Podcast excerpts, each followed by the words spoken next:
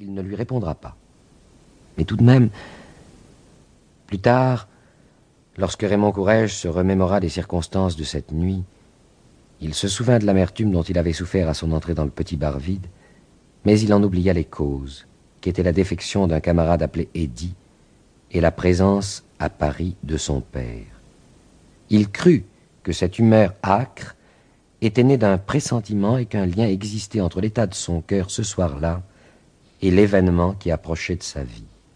Il avait toujours soutenu, depuis, que le seul Eddy, ni le docteur Courrèges, n'aurait eu le pouvoir de l'entretenir dans une telle angoisse, mais qu'à peine assis devant un cocktail, son esprit et sa chair d'instinct avaient senti l'approche de celle qui, à la même minute, dans un taxi déjà au coin de la rue Dufaux, fouillait son petit sac et disait à son compagnon C'est ennuyeux, j'ai oublié mon rouge.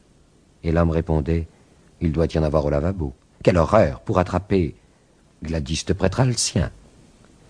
Cette femme entra.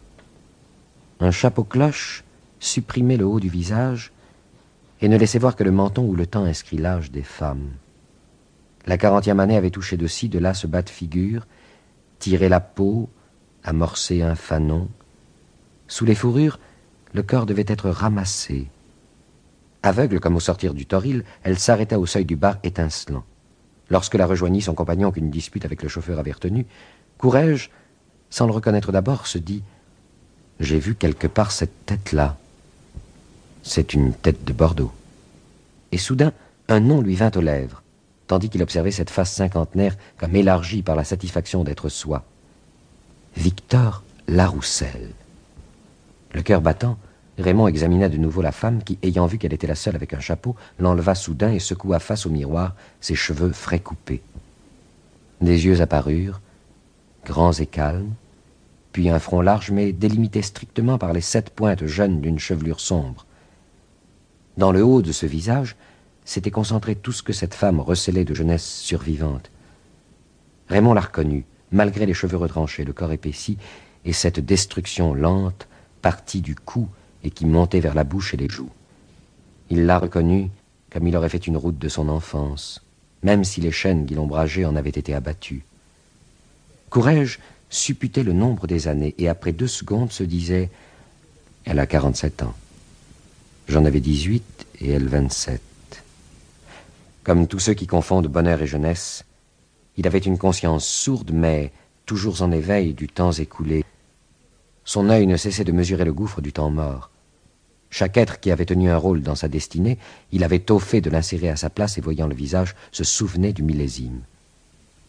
Mais reconnaîtra-t-elle?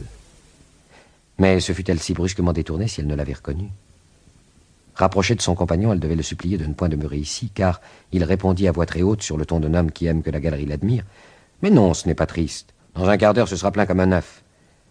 Il poussa une table, non loin de celle où était accoudé Raymond, s'assit lourdement, et il y avait sur sa face où le sang affluait, outre tous les signes de la sclérose, une satisfaction sans ombre. Mais comme la femme demeurait debout, immobile, il l'interpella. Eh bien, qu'est-ce que tu attends? Plus de satisfaction soudain dans ses yeux, ni sur ses lèvres grosses et quasi violettes. Croyant parler à voix basse, il ajouta Naturellement, il suffit que ça m'amuse d'être ici pour que tu fasses la tête.